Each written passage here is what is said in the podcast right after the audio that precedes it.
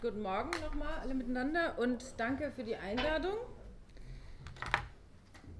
Äh, die vielen Dinge, die du jetzt angesprochen hast, die kann ich natürlich nicht ausführen, sondern ich habe mir stattdessen den Titel dieses Vortrags, der nicht von mir stammt, zum Anlass genommen, ein paar ausführende Gedanken dazu zu machen.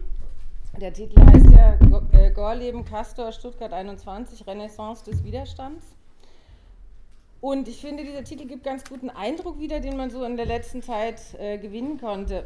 Denn scheinbar, plötzlich gehen ja jetzt äh, überall und in unerwarteter Anzahl Menschen auf die Straße gegen technische Großprojekte, die äh, einerseits Eitelkeiten bedienen sollen, ihre Erbauer und andererseits aber Gewinne versprechen. Keiner hat damit gerechnet. Äh, außerdem haben wir es in Spanien erlebt, in Israel und in New York dass dort äh, Proteste anfangen gegen die Konsequenzen neoliberaler Politik. Mal sehen, wie das in Deutschland weitergehen wird. Und die Situation ist momentan so, dass äh, jemand zum Beispiel wie Roland Roth, der ist Professor für Politologie, in Halle und hat sich auch eingängig mit sozialen Bewegungen beschäftigt und der spricht sogar in seinem neuesten Buch davon, wir würden in vorrevolutionären Zeiten leben. ich gebe das nur wieder.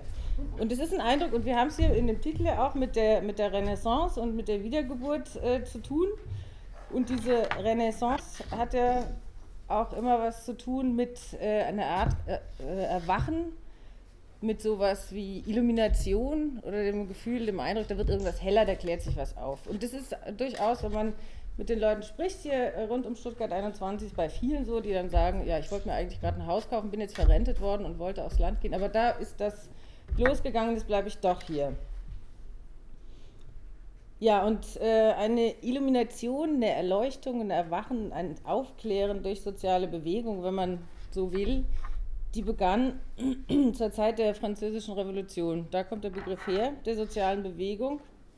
Die Menschen waren zu dem Begriff gekommen, dass die sozialen Verhältnisse, dass die nicht Gott gegeben sind, sondern dass die Menschen selbst diejenigen sind, die diese Verhältnisse gestalten können. Sie begriffen ihr Schicksal und ihre Position in der Gesellschaft nicht mehr als gegeben, sondern eigenen Gesetzmäßigkeiten unterliegend. Und damit war nicht weniger als die Gestaltungsfähigkeit der gesamten Gesellschaft angesprochen und des sozialen Zusammenlebens natürlich. Soziale Bewegungen sind kein linearer Prozess, also der irgendwo anfängt und irgendwo aufhört, sondern sie sind vielmehr ein Versuch, der immer wiederkehrt und äh, der zum Inhalt hat, die sozialen Verhältnisse als politisch Begriffene zu verändern. Viele sind gescheitert und man kann sich dann fragen, äh, oder haben die, die gewünschten Ziele nicht erreicht und dann kann man sich fragen, worin liegt eigentlich der Sinn sozialer Bewegung? Und darauf ist zu antworten, dass diese Bewegung äh, der Gesellschaft zum Bewusstsein ihrer selbst verhelfen können, nämlich sie liefern Interpretationen und bringen Erfahrungen über vorgefundene Bedingungen zum Ausdruck, mit denen sich dann andere Gruppen auseinandersetzen müssen. Die Protestbewegung der letzten Zeit haben viele überrascht. Das ist so üblich bei Protestbewegungen, bei sozialen Bewegungen. Denn die lassen sich nicht äh, voraussehen und auch nicht prognostizieren. Sie treten unerwartet auf und, und äh, entwickeln jeweils eine eigene Dynamik, und sie gestalten sich als ein offener Lernprozess. Was man machen kann, ist diese Bewegung nachträglich deuten. Das beginnt ja allmählich auch, was Stuttgart 21 äh, angeht. Bachelorarbeiten werden geschrieben, Magisterarbeiten, vieles andere äh, beginnt jetzt allmählich. Diese Unvorhergesehenheit sozialer Bewegung, die zeigt sich etwa auch darin, dass, wenn Sie sich erinnern, äh, 1967 wurde eine Umfrage unter Studenten durchgeführt, also 67, und diese Umfrage ergab ganz eindeutig, dass ein Großteil der Studenten nur am eigenen Fortkommen interessiert und völlig unpolitisch sei. Danach begann die Studentenbewegung. Ähnliches hatten wir äh, vor den Jugendprotesten zu Beginn der 80er Jahre. Die damalige Shell-Studie hatte ergeben, dass die, politischen, äh, dass die Jugendlichen angepasst seien und am politischen Geschehen völlig desinteressiert. Danach äh, Anfang der 80er begann eine neue Welle der Hausbesetzerbewegung, die Autonomen konstituierten sich und ähnliches. Und auch zu Beginn der 90er Jahre, da hatten wir den zum Beispiel diesen amerikanischen Präsidentenberater äh, Francis Fukuyama, der gesagt hat, das Ende der Geschichte ist erreicht, die Guten haben gesiegt, der Neoliberalismus hat sich durchgesetzt und es gibt keine mhm. Alternative mehr zur neoliberalen Demokratie. Auch die Anti-AKW-Bewegung war beinahe totgesagt zu Beginn der 90er und äh, die Widerlegung dieser Einschätzung erleben wir jetzt. Aber wir kennen auch solche Situationen des plötzlichen und unerwarteten Aufbrechens und Aufbruchs hier aus Stuttgart. Im Juni 2010 wollte das Aktionsbündnis ja die Proteste gegen Stuttgart 21 eigentlich absagen. Sie hatten offenbar die Einschätzung, dass äh, da nichts mehr zu machen sei und auch eine gewisse Lethargie, als ich eingestellt habe, hatten verschiedene Urlaube gebucht, ja, und dann ging es richtig los. Also wir sind immer wieder äh, auf Überraschungen, äh, müssen uns immer wieder darauf einstellen und völlig unerwartet entwickelt sich jetzt, jedenfalls was hier Stuttgart angeht, äh, eine neue Protestkultur und ein völlig neues Selbstverständnis. Das Selbstverständnis der Stuttgarter hat sich verändert. Es finden Lernprozesse statt und es wächst vor allem die Erfahrung, dass dem, äh, was uns seitens der politisch und wirtschaftlich Mächtigen vorgesetzt wird, dass dem auch erfolgreich widersprochen werden kann. Und äh, seit zwei Jahren ist hier in dieser Stadt eine gewisse Lust auch erwacht, Dinge mitzugestalten, einen öffentlichen Raum zu entwickeln und äh, Politik völlig neu in die Hand zu nehmen. Und wir haben ja, wie gesagt, die Renaissance, die Wiedergeburt im Titel und diese, die Rede von der, vom, von, der, von der Illumination, vom Aufwachen die drückt äh, auch einen Prozess aus, der sich für jeden Einzelnen sowie historisch auch, also subjektiv und historisch wiederholt. Dazu möchte ich den Walter Benjamin zitieren, der sich auch damit auseinandergesetzt hat mit dem Aufwachen, mit dem Phänomen des Aufwachens, der sagt, Politik erhält den Primat über die Geschichte während des Aufwachens. Und zwar werden die historischen Fakten zu einem uns soeben zugestoßenen, Sie festzustellen ist die Sache der Erinnerung. Und Erwachen ist der exemplarische Fall des Erinnerns. Erinnerung und Aufwachen sind aufs engste verwandt. Erwachen ist nämlich die dialektische, kopernikanische Wendung des Eingedenkens. Es ist ein eminent durchkomponierter Umschlag der Welt des Träumers in die Welt des Wachen. So Walter Benjamin.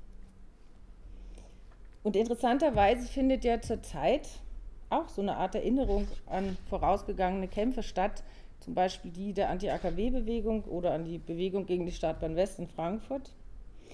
In Radiosendungen, in Zeitungsartikeln, in Fernsehsendungen werden diese Geschehnisse von damals immer wieder aufgegriffen und äh, damit wird auch auf die Geschichte der Bürgerbewegung verwiesen. Und zu, äh, zu, einer Erinnerung an die eigene und für manche Aktivisten, gerade hier in Stuttgart, noch gar nicht bekannte Geschichte, wurden eben auch Berichte oder Filme über Wühl, über Wackersdorf und Vorträge über zivilen Ungehorsam, vorausgegangene Auseinandersetzungen werden wieder präsent. Zuweilen findet und fand in Stuttgart, und das ist auch eine, äh, ja, eine Sache, wo die Medien ungeheuer wichtig werden, findet und fand in Stuttgart aus dieser individuellen Empörung heraus ein gegenseitiges Aufwecken statt.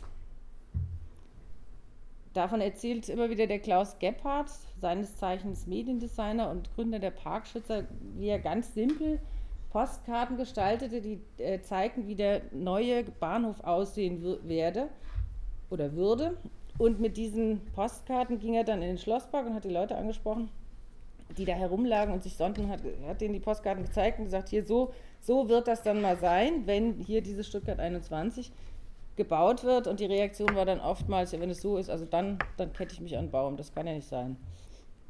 Und ähnlich wie der Klaus Gebhardt äh, hatten auch die Winzer zum Beispiel im Badischen Wühl agiert, auch mit äh, Medien. Nämlich, äh, die liefen zuerst von, von Haus zu Haus, haben mit ihren Nachbarn gesprochen und äh, fertigten dann eine Grafik an, die einerseits äh, ein Atomkraftwerk zeigt und andererseits das Freiburger Münster. Und mit dieser Grafik sind die auf den Freiburger Marktplatz gegangen, und äh, haben diese äh, grafische Darstellung verteilt. Und dadurch war, äh, durch die Größendimension, war den Leuten äh, die Dimension auch der neuen geplanten großtechnologischen Anlage sinnlich erfahrbar geworden. Und das war eine ganz wichtige Sache, um überhaupt deutlich zu machen, was da auf die Leute zukommt und so ein Atomkraftwerk zum Beispiel, also in Relation zu setzen mit einem anderen Gebäude und in etwa eine Vorstellung zu kreieren, was da überhaupt auf einen zukäme. Ja, und jede Form des Aufwachens, die ja hier im Aufwecken stattgefunden hat, ist natürlich historisch neu. Jede soziale Bewegung ist, hat viele neue äh, Impulse Schon deshalb, weil sich die äh, gesellschaftlichen, die ökonomischen und auch die sozialen Bedingungen verändert haben. Und zu diesen Bedingungen gehören natürlich auch die neuen Medien, die wiederum neue Formen der Mobilisierung, der Intervention und auch der Aufklärung ermöglichen. Was dabei aber nicht neu ist, ist der Zweck, zu dem die Medien benutzt werden. Es geht nämlich um Öffentlichkeit. Öffentlichkeit, wenn man sie emanzipatorisch denkt, ist aber äh, nicht zu verstehen als eine quasi technische Vermehrung informierter Bürger oder informierter Menschen, sondern Öffentlichkeit ist vielmehr eine Form des politischen Selbst. Und während äh, des Aufwachens im Sinne der Renaissance des Titels kann eine wirkliche, äh, eine wirkliche Öffentlichkeit entstehen und ich möchte jetzt kurz auf die emanzipatorische Dimension dieses äh, Begriffs der Öffentlichkeit etwas näher eingehen.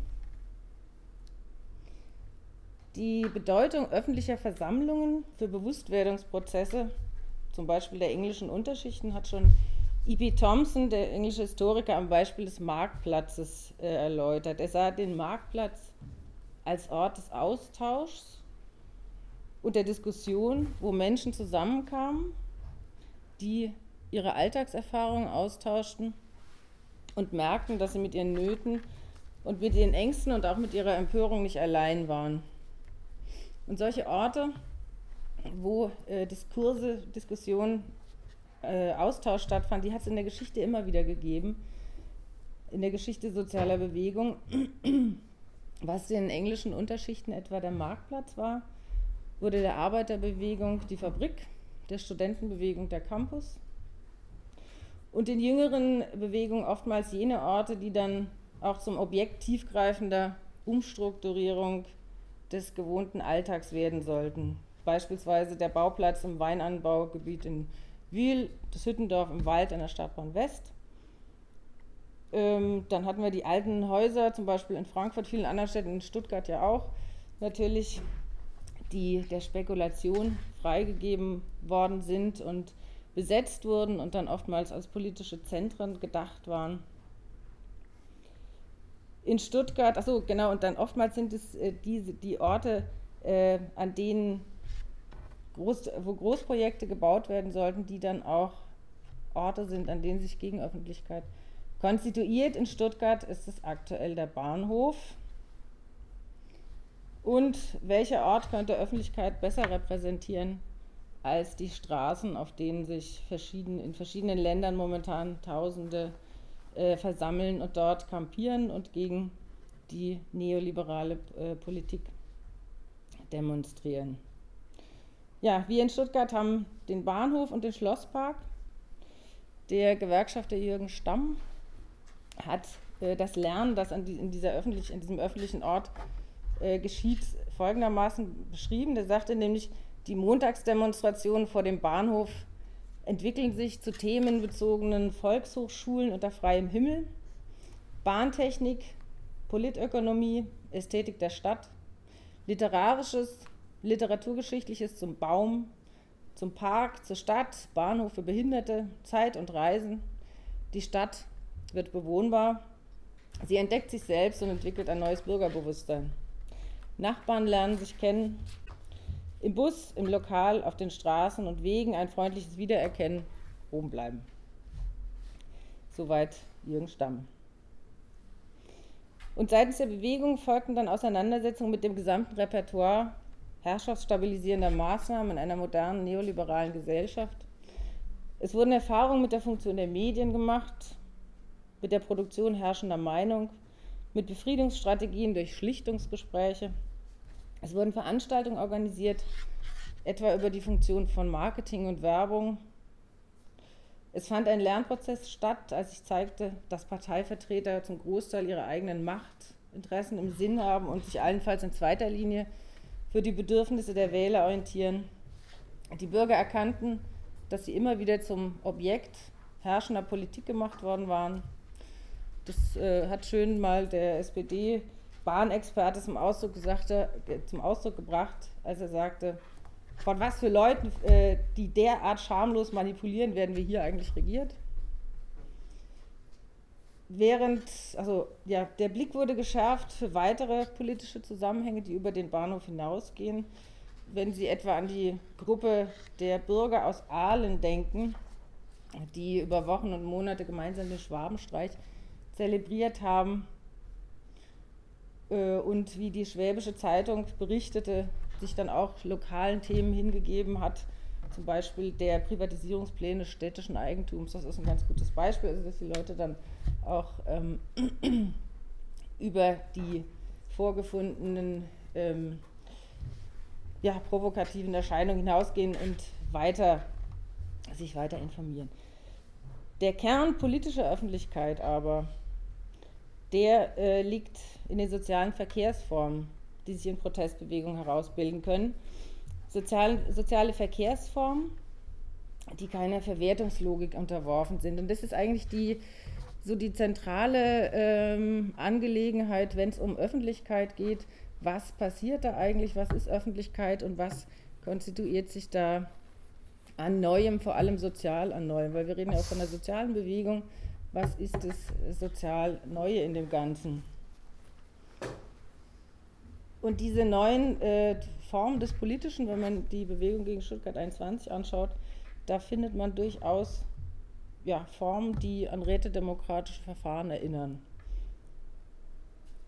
Zum Beispiel die aktuellen Fragen, wie mit der Volksbefragung umzugehen sei, die wurde in Diskussionen ermittelt, an denen sich jeder beteiligen konnte. Viele waren einbezogen. Es wurde versucht, jeden äh, ja, zu erreichen, jeden ähm, mit sprechen zu lassen. Das war ein Meinungsbildungsprozess, der ging von unten nach oben. Und äh, zwar ist, hat diese Bewegung bekannte Gesichter, aber die Bewegung ist sich auch immer bewusst, dass es nicht auf Repräsentanten ankommt, sondern eben auf die Macht, die sich auf der Straße und von unten zeigt und auf die Initiative und Originalität jedes Einzelnen. Diese Verschiedenheit der Einzelnen, die bildet das Wir das eben nicht auf Gleichmacherei oder erstickende Gemeinschaftsrituale, wie sie etwa in diesem Buch über den kommenden Aufstand gepredigt werden, äh, aus ist, sondern die kreative äh, Potenziale kulturvoll und widerständig als verschiedene zu einem Ganzen verbindet. Als der äh, Ministerpräsident Kretschmann etwa davon sprach, man könne nur noch, äh, nun könne nur noch ein Wunder Stuttgart 21 verhindern. Da antwortete die Bewegung ja sehr selbstbewusst, wir sind das Wunder. Und damit ist ein Hinweis auch auf das politische Selbstverständnis gegeben, dass nämlich politische Entscheidungen nicht länger autoritär von außen, von Übermächtigen, von Göttern oder den Bürgern aufgezwungenem erwartet werden, sondern dass sie nur ermittelt werden und kollektiv durchgesetzt werden können.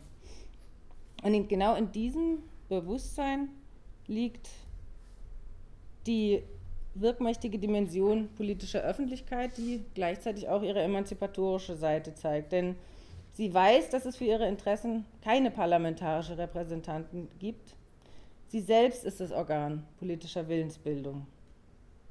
In den USA äh, sagen die Menschen, die auf die Straße gehen, aktuell oder einige von denen, wir brauchen eine starke soziale Bewegung. Wir brauchen eine außerparlamentarische Opposition, denn es gibt niemand innerhalb äh, der Parlamente, unsere, der unsere Interessen vertreten würde. Denn die Menschen sehen sich inzwischen selbst als diejenigen, die zwar bestimmte Interessen und Rechte haben, wie demokratische Mitbestimmung und Meinungsfreiheit, die sie geltend machen möchten, die ihnen aber verwehrt werden. Die Illumination, diese Aufklärung, das, äh, die Wiedergeburt, ist das Erkennen der Illusion, das Subjekt könne sich selbst, das, Entschuldigung, das Subjekt könne sich politisch vertreten lassen. Dabei hatte die Geschichte doch längst eines Besseren belehrt. Während der Schlafende dem politisch Bewusstlosen gleichkommt, ist der Aufgewachte das sich regende politische Subjekt, das nun merkt, Gerechtigkeit wird eben nicht gegeben, kann auch nicht vertreten werden, sondern muss ausgehandelt, ja erstritten werden. Der Aufgewachte findet sich wieder in der Welt, wie sie ist und nicht wie sie scheint. Der Johannes Agnoli aus, äh, hat lange in ähm, Berlin äh, Politik gelehrt, sagte dazu, hätte es die Gefährdung der konstituierenden Ordnung oder deren Zerstörung durch die Rebellion gegen Götter und Helden und Herren nicht gegeben, wären die Menschen nicht zu dem Begriff gekommen, dass die Herren nicht vom Himmel gesandt wurden, kröchen wir immer noch auf allen Vieren. In den 60er und 70er Jahren wurde, was die Öffentlichkeit angeht, äh, neuer Begriff geprägt, nämlich der der Gegenöffentlichkeit. Alex hat vorhin auch davon äh, gesprochen und unten liegt eine Zeitschrift, in der die Gegenöffentlichkeit äh, angesprochen ist. Ich denke, oder ich werfe das hier einfach mal als äh, These in den Raum, dass dieser Begriff gar nicht mehr aktuell ist, also die, den der, der, der Gegenöffentlichkeit.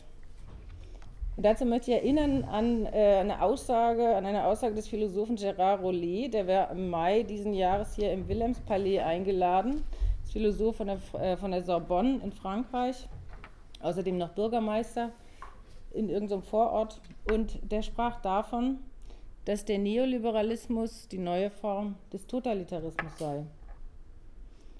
Wenn man diese Aussage ernst nimmt, dann äh, wäre eigentlich davon auszugehen, dass es nicht um Gegenöffentlichkeit geht, sondern um die Schaffung von Öffentlichkeit überhaupt. Nämlich in dem Sinn, dass das Private wieder politisch werden muss, dass Verdrängtes ins Licht gesetzt werden muss.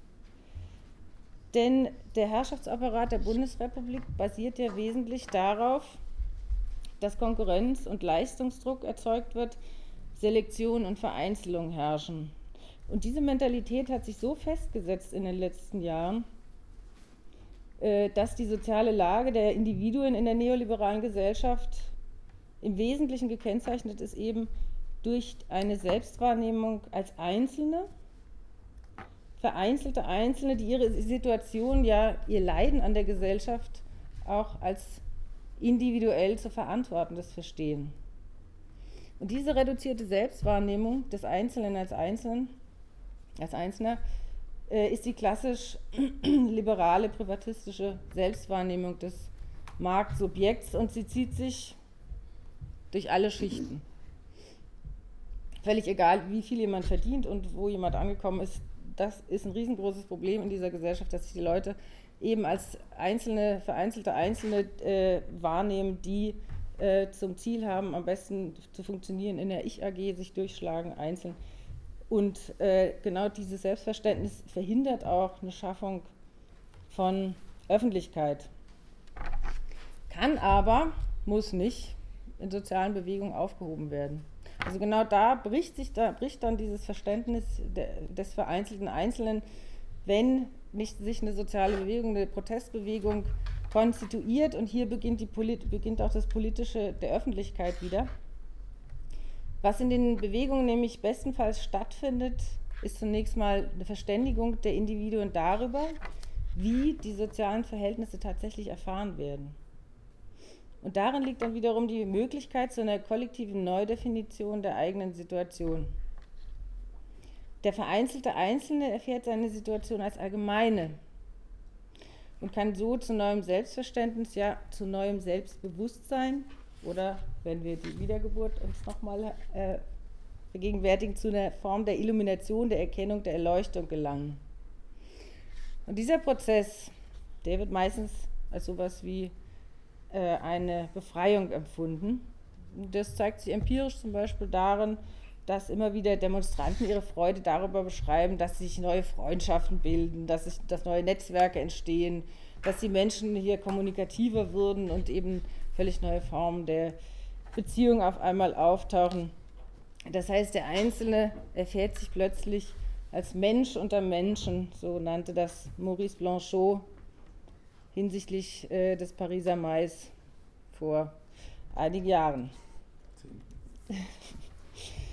Das heißt, eine neue Wertigkeit entsteht innerhalb der sozialen Bewegung, die nicht von, von der kapitalistischen Verwertungslogik vorgegeben ist, sondern die auf gemeinsamen Interessen basiert, nämlich auf denen, dem eigenen Unbehagen kollektiv Ausdruck zu geben.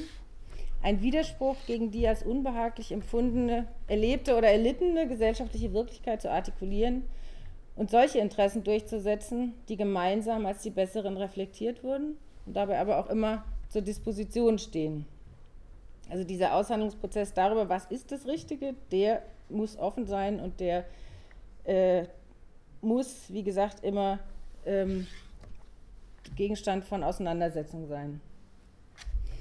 Dieser Prozess des sich seiner selbst Gewahrwerdens im anderen, der in Protestbewegungen stattfinden kann, in dem Moment, wo der äh, vereinzelte Einzelne sich im anderen, im Allgemeinen in der Öffentlichkeit aufhebt und sein, Einzel, sein Vereinzeltsein los wird, los wird, dieser Prozess ist die Grundlage für jede emanzipatorische Veränderung mhm. überhaupt.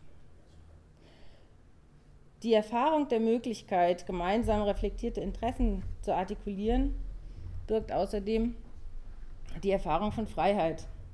Denn Freiheit ist nur in sozialen Verhältnissen möglich, die sich ihrer politischen Bedeutung gewahr sind. Eine Parole, die das, das, oder eine, ja, eine Parole, die die Frauenbewegung etwa äh, zum der Auftrieb äh, ver, verhalf, lautete, das Private ist politisch. Die Aufhebung von Hierarchien, das Entstehen anderer Wertigkeiten ist oft eine motivierende Erfahrung. Wenn aber diese Erfahrung äh, als Erfahrung nicht bewusst gemacht und als politische reflektiert wird, dann kann diese Erfahrung ebenso wieder verpuffen, sich in unbegriffene Enttäuschung, ja Verbitterung oder in einer Suche nach irrationalen Autoritäten bis hin zu rechten Ideologien verwandeln. Das zeigt sowohl die Tea Party-Bewegung als auch so manche äh, rechtsextreme Bewegung, die auch als soziale Bewegung oder als Protestbewegung vielmehr anfing und dann aber eine völlig andere, eine autoritäre Richtung eingenommen haben. Deshalb bedarf es zu einer qualifizierten Beurteilung von Bewegungen immer auch eine Auseinandersetzung mit den von den Akteuren vorgegebenen Zielen und Inhalten und mit der Frage, wie und für wen der gesellschaftsgestaltende oder die gesellschaftsverändernden Absichten, also eben die emanzipatorische Perspektive und die Frage danach, was unter Gerechtigkeit verstanden wird und wen das Ganze einschließen soll. Ja, soweit zur politischen Dimension von Öffentlichkeit, für die es natürlich Medien braucht und die wiederum selbst ihre Medien schafft. Sie waren vorhin schon angesprochen verschiedenen Zeitungen, Flügel, TV-Camps und so weiter. Aber wir haben ja die Renaissance im Titel, also ich habe die Renaissance im Titel des Vortrags und da fällt mir natürlich noch was dazu ein, nämlich äh, die Frage, was ist eigentlich neu an diesen neuen Medien? Was ist neu an der Kommunikationskultur? Und ich selbst ähm, äh, war ja schon mal geboren, also in den 80ern etwa, und da hatten wir in Frankfurt zahlreiche Auseinandersetzungen ähm, und da gab es ein, eine Sache nicht, und das ist das Internet. Das war eine völlig andere Art der Auseinandersetzung. Und soweit ich weiß, war es der Subkommandante Marcos, der 1994 im Lacandonischen Urwald in Mexiko das Internet erstmals nutzte, um den Aufstand der EZLN zu organisieren, zu publizieren und auf sich aufmerksam zu machen. Und damals begann was Neues, mit dem Internet entstand nämlich die Möglichkeit, rasch zu reagieren, Diskussionen schnell zu führen und vor allem aber eben die Deutungshoheit über Geschehnisse zu erlangen oder zu behalten. Die Möglichkeit zum Beispiel äh, Geschehnisse während Demonstrationen sofort ins Internet zu stellen, äh, die hat auch das äh, verändert, was man Öffentlichkeit an sich nennen könnte. Das klingt jetzt vielleicht wie ein alter Hut, aber das verweist doch auf ein politisches Problem, äh, das ich kurz noch darstellen möchte. Denn die Sache mit dem Internet ist ja doch relativ neu. Also als politisches Instrument in solch großen Bewegungen, wie wir sie jetzt erleben, die, das war ja auch lange nicht mehr der Fall. Ähm, wir haben erst seit 2005 YouTube, seit 2006 gibt es erst Twitter. Und bei früheren Auseinandersetzungen dauert es oft Tage, bis das Filmmaterial entwickelt wurde. Also in Frankfurt zum Beispiel, als der äh, Demonstrant der Günter Saré totgefahren wurde von einem Wasserwerfer, da mussten die, das Filmmaterial entwickelt werden und es dauerte bis zum nächsten Tag, äh, bis man dann, also bis eine Auseinandersetzung stattfand über die Frage, was ist da eigentlich passiert und dann anhand von, von äh, ja, Material, Beweismaterial, Fakten quasi diskutiert werden konnte. Das ist völlig, heute völlig anders. Ähm, und wir hatten es hier in Stuttgart vornehmlich mit zwei Situationen zu tun, also zwei großen Situationen, äh, wo sich die Aussage von Polizei und Demonstranten oder der Bewegung diametral gegenüberstand und wo eine, ein Streit über die Deutungshoheit der Geschehnisse ganz, ganz wichtig war. Und das betrifft einmal die Räumung des Schlossgartens am 30. September, die ja früh morgens begann und bis halb fünf dauerte. Äh, Sie wissen es alle, der Innenminister Rech hat damals die Provokation äh, gesagt, diese Provokation sei von den Demonstranten ausgegangen, die hätten Pflastersteine geworfen. Aber sofort waren die Videos im Netz zu finden und die die Polizisten gezeigt hatten, wie Pfefferspray gesprüht wurde, wie Demonstranten in den Augen verletzt wurden. Und äh, das Bild von Dietrich Wagner, der später erblindet wurde, war sofort am Nachmittag zuerst bei, der bei Zeit Online eingestellt und dann überall zu sehen. Und vielleicht erinnert sich der eine oder andere an eine Aussage von, der, von so einer Polizeioberin, die ist äh, befragt worden, da kam zu Wort in einer äh, Sendung über den 30.09. vor, ich glaube, zehn Tagen. Die, hat, die sagte dann äh, etwa sinngemäß, und als diese Demonstranten dann mit dem Foto ankamen, also mit dem Foto des Dietrich Wagner, als diese Demonstranten dann mit dem Foto ankamen, dass sie in Windeseile irgendwo her hatten, da dachten wir alle, das geht hier nicht gut aus. Das heißt, die Frau war mit diesem Foto konfrontiert worden und hat darin auch die Konsequenz dessen gesehen, was sie selber da getan hat. Mhm. Und das ist eine Konfrontation auch der Polizei mit dem, was dort passiert ist, die so schnell ging durch die Medien, durch diese äh, rasche Verbreitung. Das sind, sind äh, neue Formen der, der, Außen-, der politischen Auseinandersetzung, die äh, sind es vielleicht wert, dass man sich auch einfach mal klar macht, dass da einiges anders vonstatten geht. Mag für die Jüngeren völlig äh, unbedeutend sein, aber ich denke doch, da gibt es noch einiges äh, drüber nachzudenken. Ja, gut. Eine andere, ach so genau, und wichtig war natürlich vor allem, dass die, dass die politische Strategie der Landesregierung mit der raschen äh, Intervention und der raschen Darstellung der Bilder und so weiter, der Mediennutzung sofort durchkreuzt worden war. Das, was sie dort vorhatten, das ging nicht. Und das ist auch der Schnelligkeit zu verdanken. Ja, eine ähnliche Situation hatten wir dann rund um die Besetzung des Grundwassermanagements am 20. Juni. Da war ja auch, war die Situation ja auch die, dass die Polizei behauptet hatte, es seien neun Polizisten verletzt worden, einer davon schwer.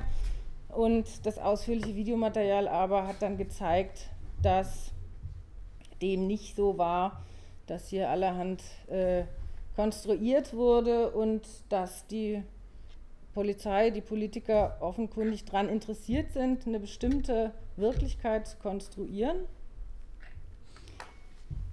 Und ja, so ver verweist das Ganze auf die paradoxe Situation, dass ähm, zwar durch die rasche Kommunikation via Internet einerseits den Politikern ein Stück Deutungshoheit über das Geschehen entzogen ist, da jetzt die Bewegung selbst in der Lage ist, ganz schnell eigene Ansichten zur Verfügung zu stellen, zu informieren. Andererseits setzt das aber voraus, und das ist halt das Problem, oder die Chance, je nachdem, ich weiß es nicht, würde ich zur Diskussion stellen, das setzt eben voraus, dass sich die Menschen auf die Suche nach diesen Darstellungen machen, dass die sich durchs Netz klicken und informiert sein wollen. Die Mehrheit äh, selbst der interessierten Bevölkerung tut das aber nicht, sei es, weil sie keine Zeit haben, weil sie, warum auch immer. Und deswegen haben wir es zurzeit mit der paradoxen Situation zu tun, dass sowas wie eine Parallelöffentlichkeit entsteht. Es existieren gewissermaßen zwei Formen der Öffentlichkeit nebeneinander, nämlich zum einen die Öffentlichkeit, die sich die Öffentlichkeit derjenigen, die sich informieren und die auch gerade unabhängig von staatlichen Medien äh, agieren und die anderen, die lediglich die Überschriften und Schlagzeilen affirmativ aufnehmen und informiert werden. Und zwar im Vertrauen auf die Objektivität und Überparteilichkeit der offiziellen Medien.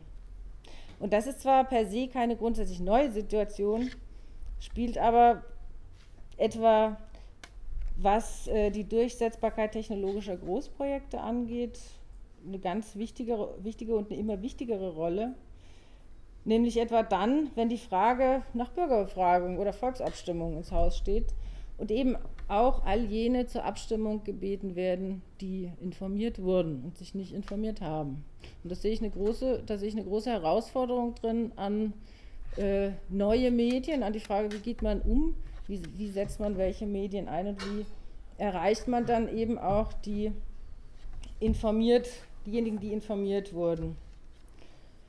Denn wenn man das weiterdenkt, dann könnte diese Parallelität der beiden Öffentlichkeiten vielleicht zu einer, zu einer Spaltung der Gesellschaft führen, zu einer Spaltung der Stadtgesellschaft und es könnte eine Art Verbitterung entstehen innerhalb derer, die sich informiert haben, die vielleicht dabei waren und die von offizieller Seite her getäuscht wurden, sich getäuscht äh, sehen.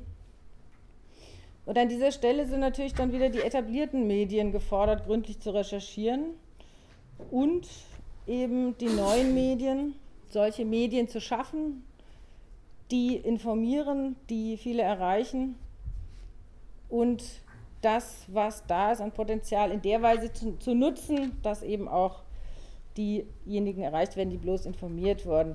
Um das zu erzielen oder zu erreichen oder durchzusetzen, müsste man natürlich die alte Manipulationsmaschinerie, wie das mal genannt wurde, außer Kraft setzen, ja, zerstören und damit